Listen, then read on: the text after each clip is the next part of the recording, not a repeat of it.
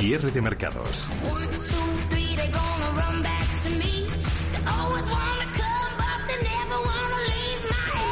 Los mejores expertos, la más completa información financiera. El espacio de bolsa y mucho más. El paraíso financiero.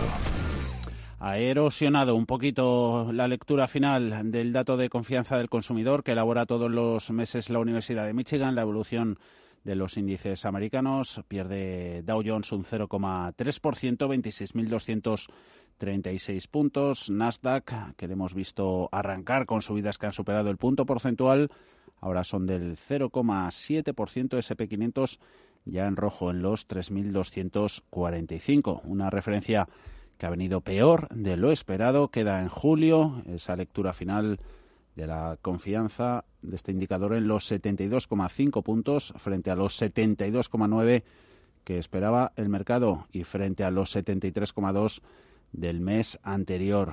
Desplome ha habido en el subcomponente subíndice de condiciones presentes, cae hasta los 52,8 puntos, se esperaban 85,5, se esperaba mejora desde el dato de junio que fue de 84,5 Dos, más en línea ha venido el subíndice de expectativas, 65,9 frente a los 65,5. Más referencias las ha habido en este viernes, sobre todo en Europa, con esos datos pésimos de PIB en Francia, en España y en la zona del euro. Ahora todo eso y más en expansión y ciclo.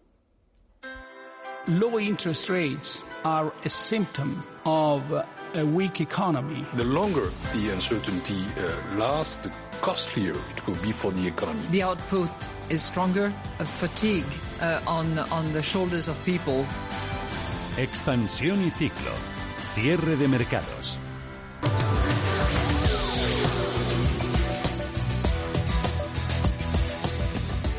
La economía española entra oficialmente en recesión después de registrar un desplome histórico del Producto Interior Bruto del 18,5% en el segundo trimestre del año, resultado del parón provocado por la pandemia del coronavirus. Encadenamos ya dos trimestres consecutivos de contracción. Según los datos adelantados por el Instituto Nacional de Estadística, se trata además de una caída sin precedentes en la serie histórica que arranca en 1970, ya que la máxima de este indicador se registraba en el primer trimestre de 2009 con un desplome del 2,6%. Los datos superan incluso las estimaciones del Banco de España, que había pronosticado una caída del 16% en un escenario de recuperación temprana. No obstante, el Gobierno estima que durante los próximos trimestres, coincidiendo con el fin de las medidas restrictivas, la economía española se recuperará y cerrará el año con una contracción del 9,2%. Ana de la Cueva, secretaria de Estado de Economía, confirma el profundo impacto del COVID-19 en nuestra actividad, que era algo esperado por el Gobierno. El dato de avance de contabilidad nacional que hemos conocido hoy muestra el profundo impacto del COVID-19 en la economía. Los datos están en línea con nuestras estimaciones que preveían que el mayor impacto se produciría en el segundo trimestre del año. Las medidas de confinamiento que hubo que poner en marcha en su día para contener la expansión de la enfermedad han tenido impacto en la actividad económica y en casi todos los sectores, como habíamos previsto. El Gobierno considera que a partir del mes de mayo se confirma una reactivación de la actividad económica. Los datos se corresponden con los momentos más duros de la hibernación, a partir del mayo vamos observando cómo se va iniciando gradualmente la recuperación de la actividad económica. En estas semanas estamos viendo cómo conviven indicadores de meses anteriores con datos mensuales o diarios como afiliaciones o consumo que van mostrando cómo se va produciendo una reactivación de la economía. Si no se consigue controlar la pandemia, la economía podrá seguir contrayéndose. El Milion Tiveros, economista y presidente de analistas financieros internacionales afirma que nos encaminamos hacia la mayor recesión de la historia, no solo en los que recibieron el impacto de la pandemia mucho antes que los demás como Italia y España, sino en todos los países. Las caídas del PIB de algunos estados ponen de manifiesto, según este experto, eh, que su actividad a partir de abril estuvo cerca del estancamiento y eh, prevé que si las evidencias de extensión del virus se siguen ahí, la actividad seguirá contrayéndose. En abril eh, quizá fue el mes más severo en la medida en que también en muchos países apenas había recibido el, el inicial impacto de las medidas de estímulo económico. Ahora contábamos, contábamos mayo y junio recibían un repunte, ¿no? Pero si efectivamente las evidencias de extensión del virus siguen ahí, la actividad seguirá contrayéndose. Desde la Asociación de Trabajadores Autónomos, su presidente Lorenzo Amor asegura que la contracción del 18,5% del PIB refleja la parálisis de la economía porque la demanda del sector, sobre todo turístico, es muy débil y prevé un otoño muy complicado con la debilidad que está teniendo el consumo y la demanda durante estos seis meses, el invierno va a ser muy, muy duro y el otoño va a ser muy duro para esas actividades, para esas empresas, para esos autónomos. Con lo cual, si bien yo creo que lo que es el PIB irá poquito a poquito eh, invirtiéndose lo que es la, la, caída eh, en relación al empleo, en relación a la destrucción de empresas, desgraciadamente creo que lo peor no, no ha llegado a, nuestro país. Y según Ontiveros, las ayudas europeas, eh, tras ese acuerdo del eh, Consejo Europeo de mediados de julio con el Fondo de Reconstrucción, tendrán que llegar lo antes posible para iniciar la recuperación y la reconversión del modelo productivo si los indicadores de propagación del virus siguen siendo inquietantes, mucho me temo que la actividad se va a seguir eh, ralentizando. Asumir, asumir que a nivel paneuropeo hay que concretar cuanto antes los estímulos ya acordados. No hace falta esperar demasiado. Afortunadamente el Consejo Europeo ya dio luz verde que no solo deben servir para estimular la demanda, sino para sentar las bases de una reconstrucción, de una fundamentación de economías más modernas, ¿no? más activas. Con el dato de hoy, España registra su segundo trimestre consecutivo con una contracción del PIB tras la caída del 5,2% entre enero y marzo por el efecto de las primeras medidas de confinamiento. Esto marca el inicio de recesión técnica. Es la tercera vez eh, en el presente siglo que la economía española afronta una recesión. La primera fue en el cuarto trimestre de 2008 y la segunda en el segundo trimestre de 2011. Los efectos del coronavirus también han tenido consecuencias devastadoras en el resto de las principales economías europeas, aunque el PIB español es el que más ha caído. Este viernes hemos conocido que Italia también entra en recesión, registra una histórica caída de su Producto Interior Bruto del 12,4% en el segundo trimestre, mientras que en Portugal ha sido el 14,1%, una cifra también sin precedentes. Por su parte, el PIB de Francia sufre un hundimiento histórico del 13,8% entre abril y junio, la mayor desde que empezó la serie histórica en 1949. También la economía alemana, conocíamos ayer que registraba en el segundo trimestre de 2020 una contracción récord superior al 10% tras haber bajado un 2% en los tres primeros meses del año. En el conjunto de la eurozona, el PIB sufre una caída sin precedentes del 12,1%. Gobierno y comunidades autónomas están reunidos hoy en la conferencia de presidentes que se está celebrando en San Millán de la Cogolla, en la provincia de La Rioja. Ahí debaten sobre el reparto de, los fondos europeos para la reconstrucción tras la pandemia. Pedro Sánchez les ha anunciado que será él mismo quien lidere ese reparto de los fondos a través de una comisión interministerial aunque desde la Moncloa insisten en que habrá cogobernanza con las autonomías y los ayuntamientos. Alma Navarro, buenas tardes. Buenas tardes. Paul Pedro Sánchez ha hecho un llamamiento desde esa conferencia de presidentes a la unidad de todas las autonomías ante los meses duros que ha reconocido todavía quedan. Vamos a salir de esta situación tan crítica y lo vamos a hacer como creo que tenemos que hacer las cosas, apelando a la unidad. La conferencia de presidentes que hoy eh, vamos a celebrar es un buen punto de apoyo para impulsar esa recuperación económica. Tras conocerse hoy el resultado del PIB del segundo trimestre del año, el presidente del Gobierno ha dicho que ahora los esfuerzos deben centrarse en recomponer el país y ha explicado que la emergencia sanitaria ahora lo es también económica. Las consecuencias de esa emergencia sanitaria, de ese confinamiento, fue precisamente los datos que hoy hemos conocido de caída inédita del Producto Interior Bruto durante el segundo trimestre de este año. Es cierto que ese momento ha pasado. Es cierto que después de la resistencia vino la reactivación económica y ahora tenemos que enfocar lo que representa la recuperación económica. El principal anuncio que ha hecho el jefe del Ejecutivo desde San Miguel, desde San Millán de la Cogolla, es que va a liderar una comisión interministerial que se encargará del reparto de esos 140.000 millones de euros europeos. Eso sí que lo hará, dicho, en cogobernanza con las autonomías. Ha asegurado Pedro Sánchez que no puede haber en ningún caso autonomías de primera y de segunda. Hay que reaccionar frente a todas del mismo modo porque todas se han visto afectadas por el coronavirus y ha dicho confiar en que la reunión de hoy sirva de punto de partida para esa recuperación.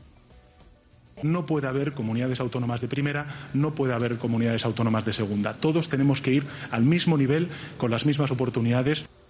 Además de la comisión interministerial, se creará una unidad de seguimiento de la aplicación y ejecución de las ayudas en el gabinete de la presidencia del Gobierno. La intención de esta unidad es la de promover la colaboración público-privada a través de un grupo de alto nivel con el objetivo de amplificar el efecto de los proyectos que se pongan en marcha, que esos 140.000 millones den para lo más posible.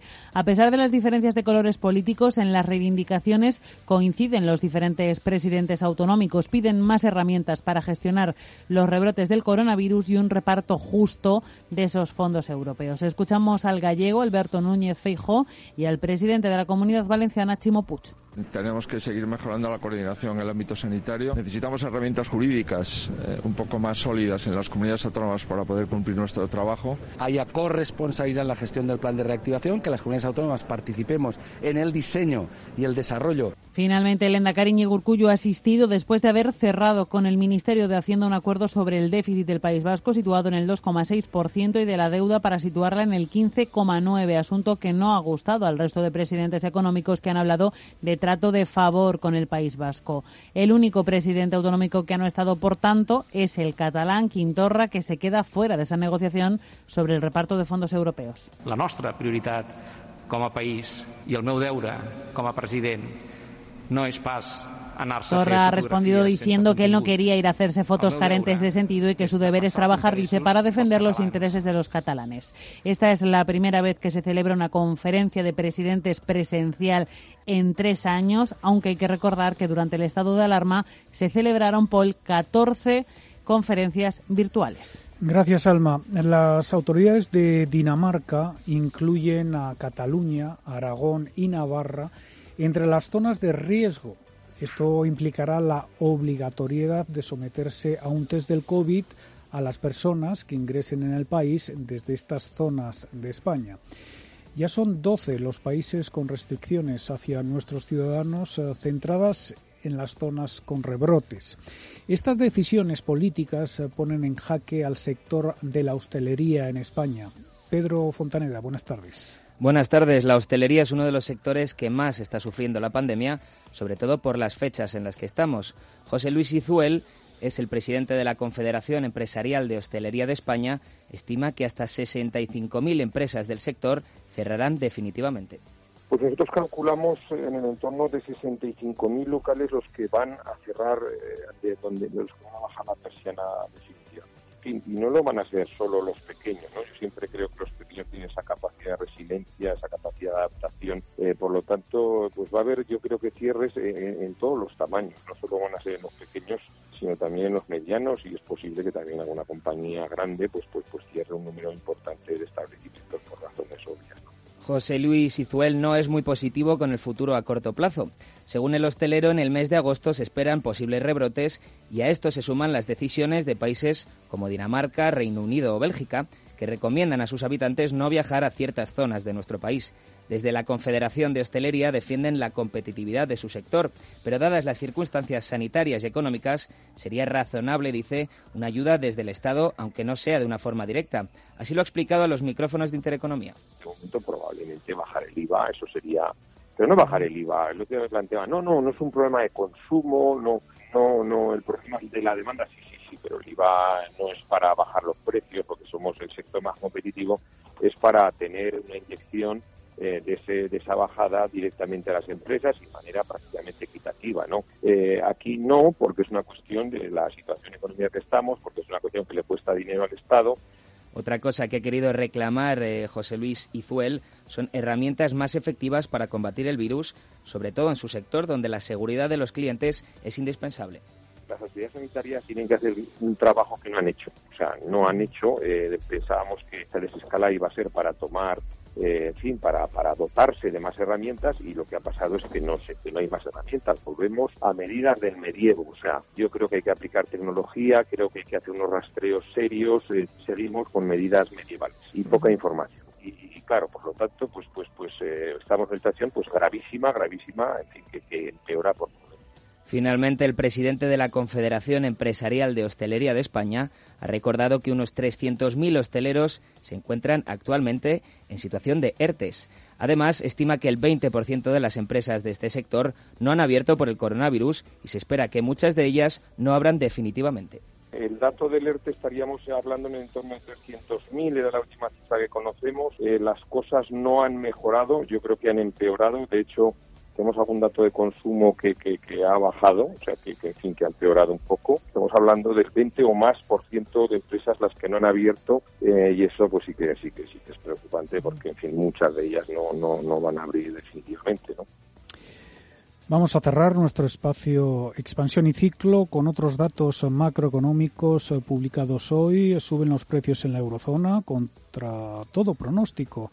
La tasa de inflación interanual de la región se ha situado en julio en el 0,4%, una décima por encima del dato correspondiente a junio, como consecuencia de la menor bajada de los precios de la energía y la moderación en el eh, encarecimiento de los eh, servicios según datos de Eurostat. La tasa de inflación subyacente, que excluye los elementos más volátiles como energía y alimentos, se ha elevado al 1,2% en julio desde el 0,8% de junio. En el caso de España, los precios caen un 0,7% en julio, acelerando así la caída del 0,3% observada el mes anterior, lo que amplía a 1,1 puntos porcentuales el diferencial de precios favorable a la economía española en comparación con sus socios del euro.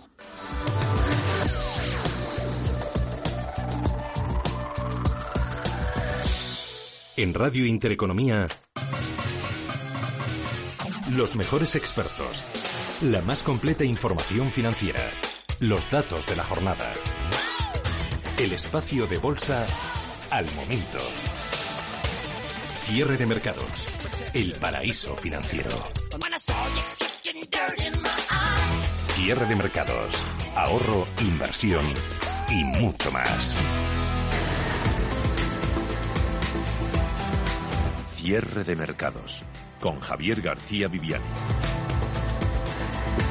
Pues no ha ayudado, no. Ese mal dato, mala referencia era una de las eh, más importantes del día, el dato de consumidor de la Universidad de Michigan, sobre todo el subíndice de condiciones presentes que se ha desplomado muchísimo, muchísimo más allá respecto a las previsiones del mercado. Un buen dato, por otro lado, de PMI de manufacturas en Chicago, pues no logra compensar ese deterioro en el sentimiento del comprador estadounidense. Eso se ha notado en los índices americanos. Ya pierde un 0,6 el Dow Jones, 26.159 puntos. Aguanta en positivo Nasdaq 100. Le hemos visto ganar al índice tecnológico en los primeros compases de negociación más de un 1%. Ahora está en la mitad, 0,48, 10.700 67 SP500 pierde índice más amplio un 0,3 en los 3.000 236. Los descensos ya van por el 1% en la bolsa española para el IBEX 35, 6.923 puntos, justo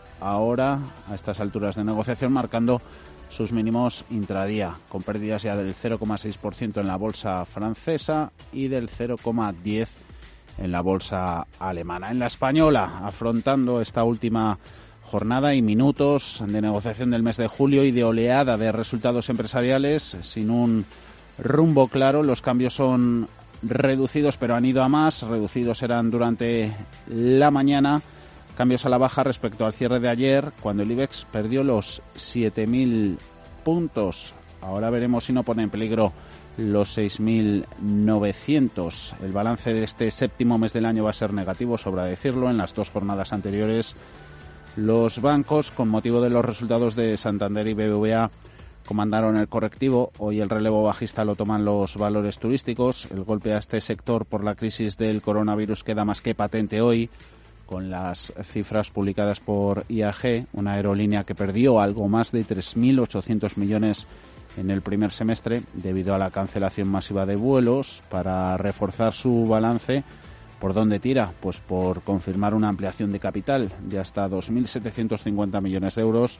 Va a ser suscrita por Qatar Airways, que es el principal accionista del grupo, con un 25% del capital. Las acciones de IAG, las más castigadas de todo el IBEX en 2020, agravan su castigo, se alejan mucho del nivel de los 2 euros. Ese semestre a ciego para el turismo ha provocado también pérdidas de 360 millones en Melia en sus resultados por el deterioro de activos. Números rojos también ha dejado en Amadeus de casi 200 millones por la interrupción de reservas. Los bancos cediendo algo de protagonismo hoy en el IBEX al contener las presiones bajistas de sesiones anteriores.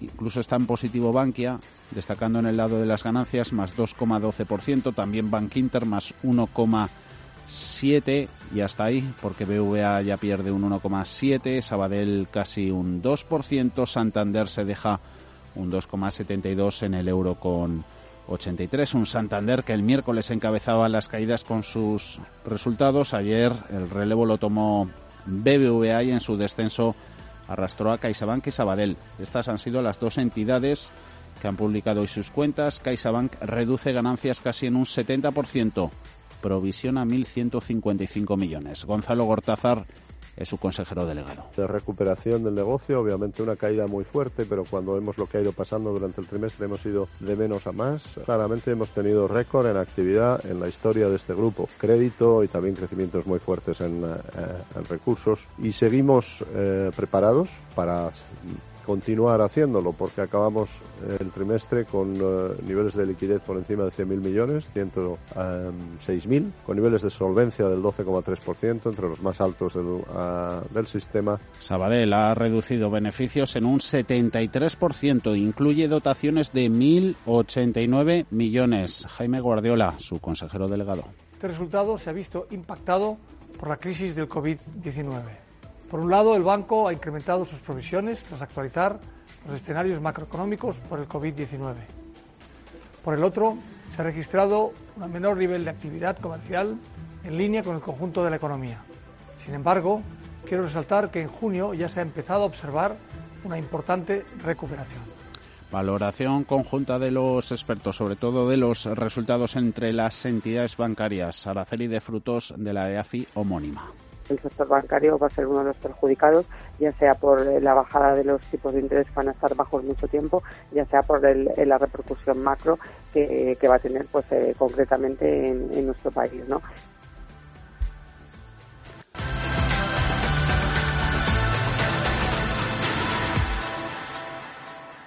¿No sabe dónde invertir sus ahorros? ¿Duda de si es un buen momento para entrar en los mercados? ¿O tal vez sea el momento de recoger beneficios? En Arquia Profim Banca Privada somos especialistas en inversión y asesoramos a nuestros clientes para ayudarles a alcanzar sus metas financieras. Nuestra prioridad son sus intereses, porque nuestro mejor activo es la confianza de nuestros clientes. Arquia Profim Banca Privada. Muchas empresas pueden ofrecerte un café o un refresco en tu oficina, pero solo Selecta cuenta con un equipo de más de 1.300 personas que trabajan para ofrecerte el mejor servicio. Selecta, líder en servicios de vending, innovando para ti. Entra en selecta.es y sorpréndete. Bontobel Asset Management. Calidad suiza con el objetivo de obtener rendimientos superiores a largo plazo. En Bontobel Asset Management siempre estamos a la vanguardia de las inversiones activas en bonos y acciones. Para más información, entre en nuestra página web bontobel.com barra am. Bontobel Asset Management, su especialista global en fondos de inversión. En 1954 nací yo, mi menda, Antonio Resines. Desde entonces han cambiado muchas cosas. A mí que todo cambie me parece muy bien, pero que las cosas importantes no me las toquen. Sí, sí, sí, que no me las toquen. 1954 del Pozo. Que lo bueno nunca cambie. Hasta luego. Amos de Casa, el magazine para hombres y mujeres en el que encontrarás todas las ideas y sugerencias para la supervivencia doméstica, además de ocio, cultura, compañía y buen humor. Amos de Casa, los domingos a las 10 de la mañana en Radio Intereconomía. Te esperamos.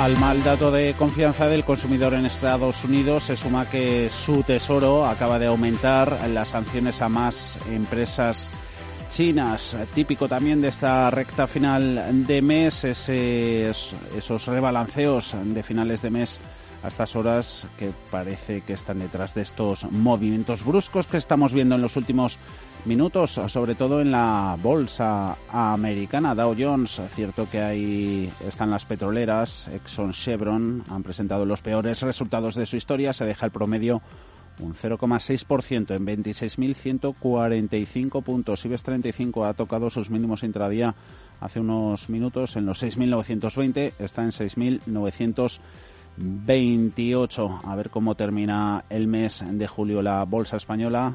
Entre otros índices europeos destacan las pérdidas del 1% en la bolsa de Londres, FT100 5.929 puntos. DAX, no lo perdemos de vista, la bolsa alemana 12.369 con ligerísimos cambios, menos 0,08% Prestamos también atención en el Forex, en los mercados de divisas, a la relación euro-dólar, 1,1836 unidades. Volviendo al IBEX 35, tenemos como las mayores pérdidas corresponden a Viscofan, subidas, perdón, del 6,5%, 2,4% para Bankia, Merlin Properties, Inmobiliaria Colonial recuperan posiciones inmobiliarias o CIMIS en el entorno del 1,5%. Mayores pérdidas, lo hemos comentado antes, turísticas, Abajo Hoteles Melia, casi un 10%, un 8 IAG, ampliación de capital mediante, se deja un 7,8 en el euro con 85 en la aerolínea y hay pesos pesados que están detrás de la debilidad de nuestro índice selectivo, una telefónica, 3 euros con 59, se deja ya la operadora un 3%, Santander un 2,9.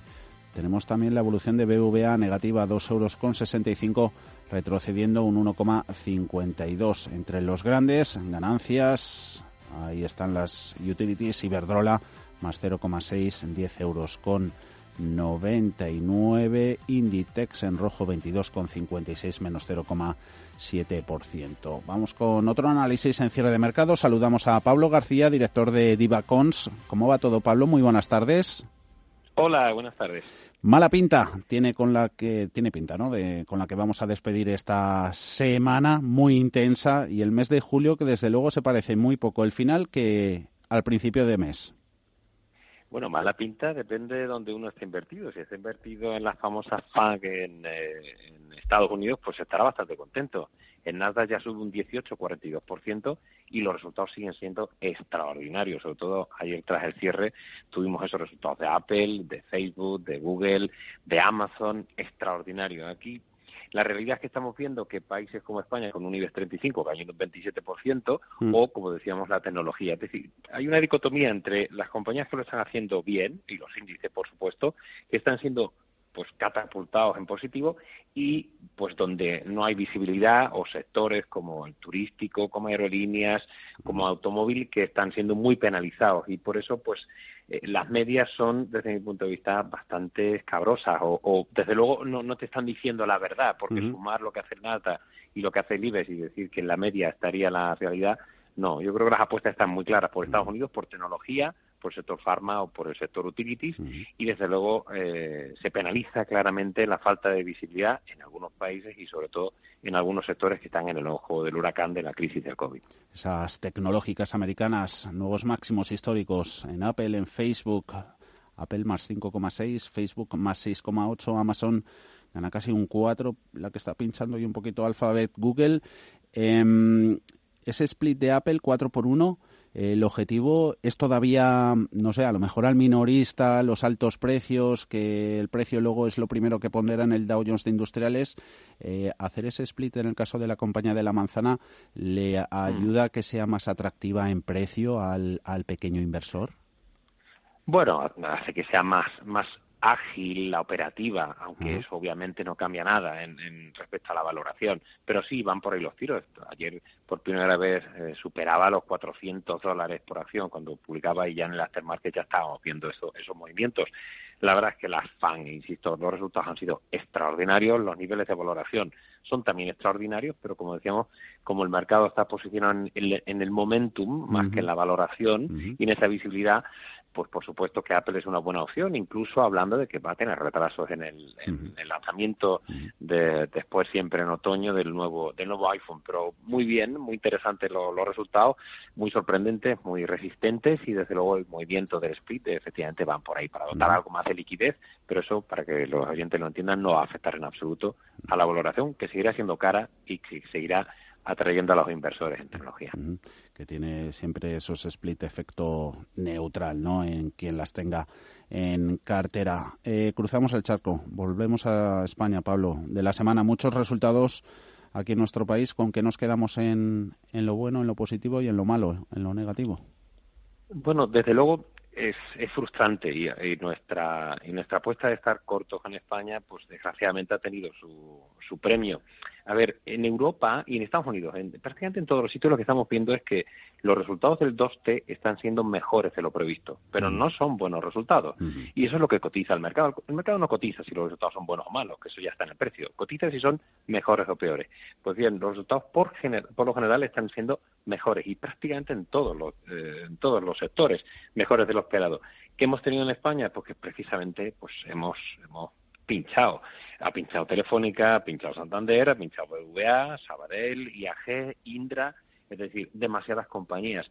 Y en el lado positivo tenemos compañías que pesan muy poco los índices. Fluidra ha dado resultados extraordinarios, se han ido a máximos históricos, ayer tras el cierre Viscofan, eh, salvar dentro de la banca la calidad, como siempre, de, la pionera, pues siempre publica la primera eh, Bank Inter con buenas con buenos ratios por lo general dentro del entorno actual.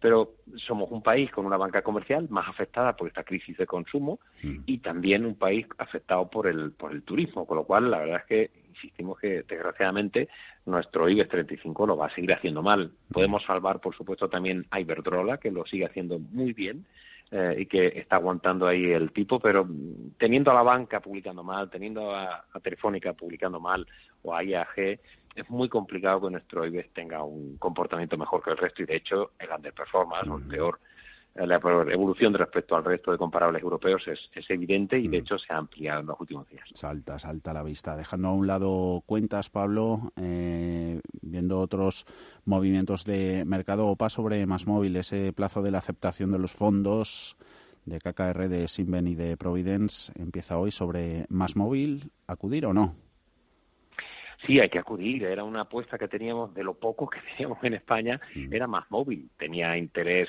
por su crecimiento extraordinario, como puede tener también un Celnes, que antes no lo hemos mencionado en el plano positivo. Eh, pero bueno, una vez que llega la, la OPA, fondos de private equity, pues le van a dotar de esa ultrafinanciación para seguir creciendo como lo está haciendo eh, Más Móvil, una compañía que nos interesa mucho, que nos gusta mucho, pero bueno, hemos tenido ese premio, ese más 30% aproximadamente, y ahora sí, acudimos a la OPA y buscamos otras oportunidades. Ampliaciones de capital, la de la aerolínea IAG se veía venir. Bueno, todo el sector. La verdad es que volvemos a insistir que es un sector que no hay que tocar, que, que viendo todas, es que eh, analizamos las norteamericanas, hacemos en nuestro diario de mercado siempre una, una revisión de todas y de una amplia cobertura que tenemos en Europa. Es decir, viaje no lo está haciendo peor que el resto. Mm. Ya hemos conocido los casos de Lufthansa o de, o de Air France KLM. Por lo tanto, los resultados son, son francamente malos. Es decir, en el semestre estamos hablando de unas pérdidas de más de 3.800 millones de euros. Con lo cual, bueno, lo, la- lo positivo es que la ampliación de capital de 2.750 millones de euros, Qatar, que tiene algo más del 25% de la compañía, ya ha dicho que va a suscribir la ampliación, pero el problema es que, y bueno, en mi caso particular, desde el 15 de marzo he volado 10 vuelos internacionales, 10 días volando, haciendo muchos viajes. El último hace prácticamente 10 días y he visto como en Heathrow el, el aeropuerto estaba vacío a finales de julio, el aeropuerto de Niza, el aeropuerto de Madrid. Así es imposible que estas compañías, bueno, de hecho es que las ventas han caído un 90% en el segundo trimestre. Así que hay que dejar que olvidarse de las compañías, no es un tema de, de valoración, es un tema de subsistencia. Por lo tanto, eh, la ampliación era, como bien comentabas, absolutamente necesaria y lo bueno es que Qatar ha, ha dado su, su visto bueno. Mm. Oye, por hacer un símil así, nos queda nada, un minutito. Eh, bancos en 2008, eh, no nos olvidamos de ellos después de la crisis financiera. Ahora sí que nos tenemos que olvidar de estos valores turísticos.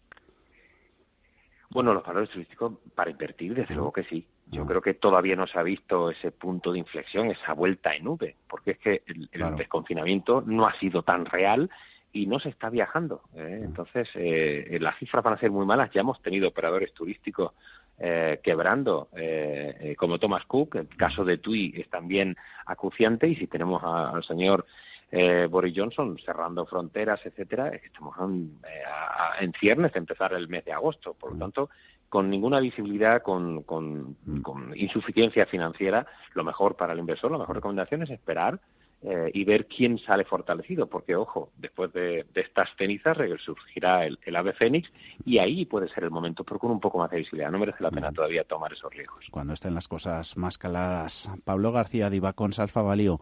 Que vaya bien el fin de semana. ¿Vacaciones están ya cerquita a la vista?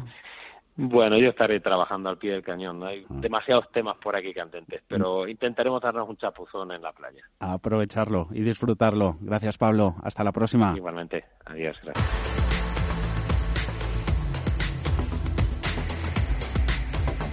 Cierre de mercados con Javier García Viviani.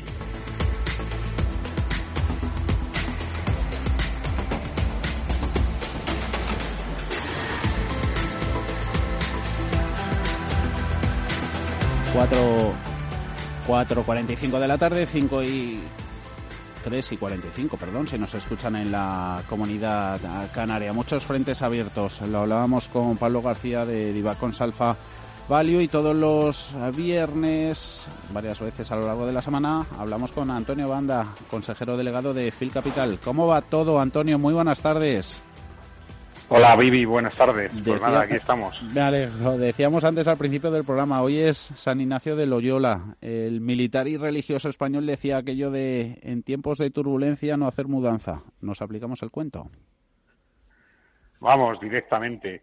Todo esto que estamos pasando nos sirve, pues bueno, sí para repasar cuál es la situación, pero por el momento no necesitamos hacer más cambios de los necesarios, ¿no?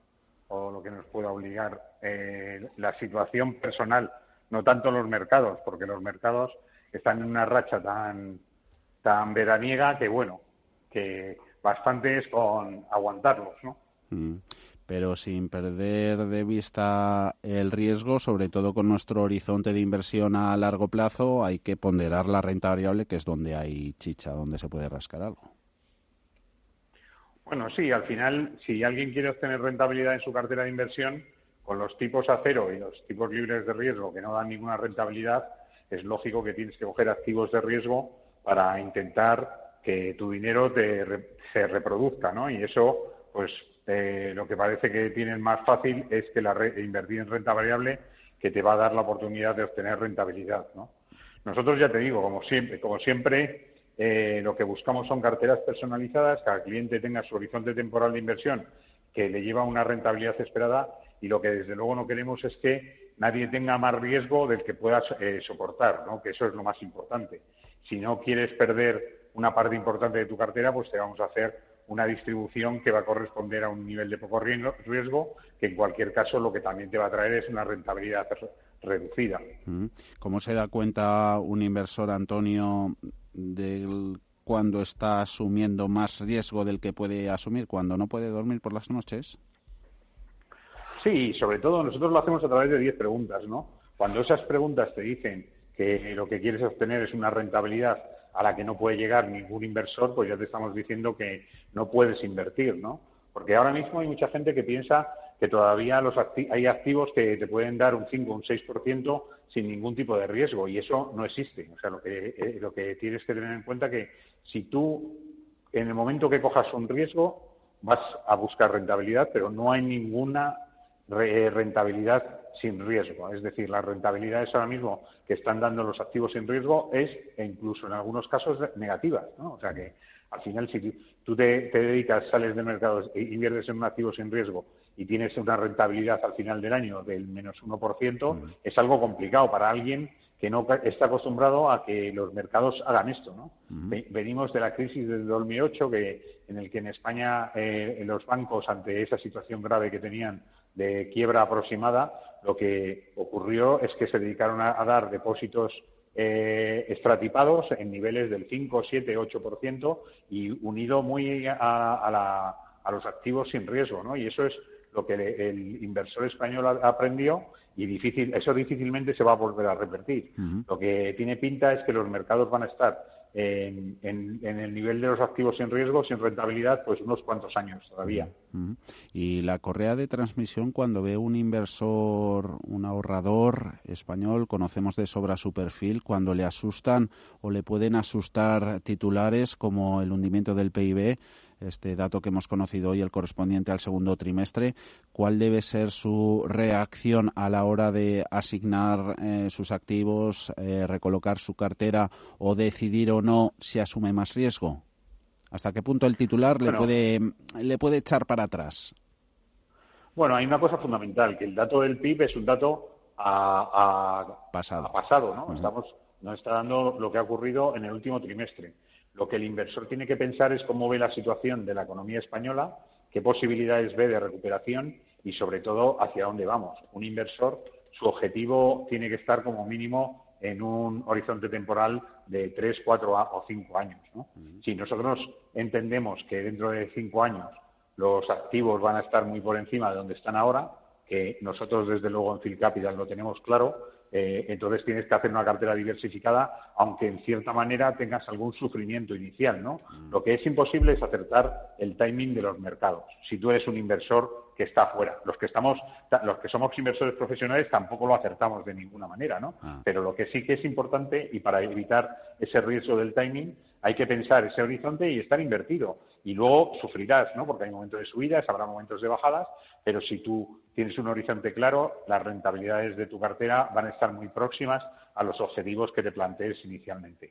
O que te plantee un profesional que hace un análisis de dónde pueden estar los mercados dentro de cinco años, mm. que es lo que hace nuestro robot y que en, definitiva es en lo, en lo que nos dedicamos, un mm. poco hacer ese, esa valoración de dónde pueden estar los distintos activos en los que invertimos y cómo se van a, mover en, este, en, distintos periodos de tiempo. Nosotros a nuestros inversores lo que hacemos es recomendarles dónde tienen que estar y qué cambios tienen que hacer cuando esos activos o han alcanzado su objetivo de rentabilidad, o sea, o ese objetivo de rentabilidad ha cambiado porque las circunstancias del mercado también han cambiado. Esos inversores no tienen más que abrir Field Capital y hacer esas preguntas, esos cuestionarios para perfilarles. Sí, nosotros en un minuto creamos una cartera a un cliente que nos contesta 10 preguntas, conseguimos decirle cuál es su horizonte temporal de inversión, su rentabilidad esperada y además eh, nosotros cobramos 150 euros al año por el servicio de asesoramiento, un asesoramiento de 365 días.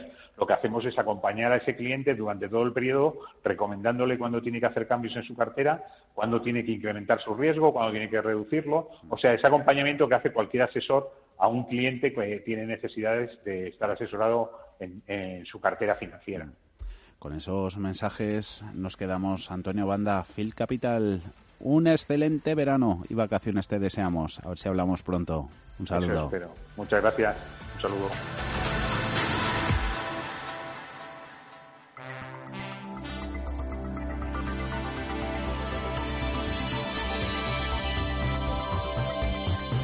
Avanzando juntos. Manuel Martín Espada, socio responsable de mercados de PricewaterhouseCoopers. Yo creo que hay una medida a cortísimo plazo que, y que hay que actuar con, urgencia, que, es también el, intentar mantener el empleo. La medida de, los ERTES ha sido una medida eh, que ha parado la sangría del desempleo de una forma importante, pero la temporada turística en verano no sabemos cómo se va a evolucionar, pero no tiene buena pinta y tampoco ni siquiera hay una visibilidad clara hasta final de año. Por tanto, eh, no podemos obligar a que eh, las empresas empiecen a asumir trabajadores cuando todavía los hoteles, ni siquiera las conectividades aéreas están restablecidas. Por supuesto, el mantenimiento de los ERTES es, un, tema, un tema claro. También eh, hay que dotar a las empresas de flexibilidad para mejorar esta situación que, es insostenible y habría que plantear medidas fiscales para activar, por ejemplo, dentro de la cadena de valor alguna de las iniciativas, como puede ser la reducción del IVA en algunos ámbitos de la cadena de valor, y hay que dotar de liquidez a, las empresas turísticas hasta que no, hasta que el, sector empiece a recuperar la demanda.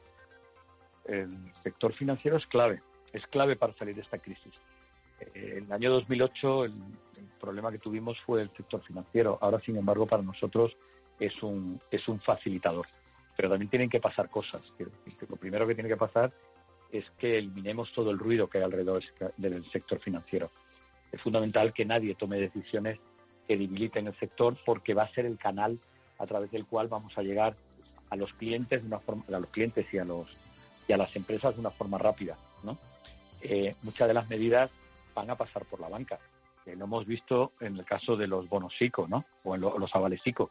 Al final el canal con el que se ha llegado a, las empresas ha sido a través de la banca. Pero es que la banca, incluso antes de que esos avales ICO existieran, ya empezó a, dotar de liquidez a muchas empresas. ¿no?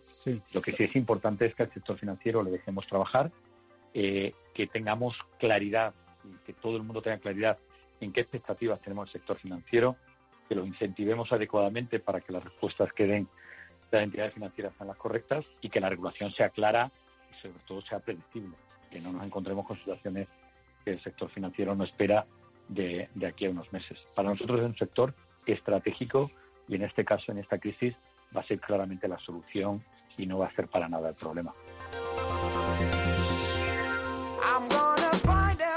En Radio Intereconomía, Cierre de mercados. El espacio de bolsa y mucho más.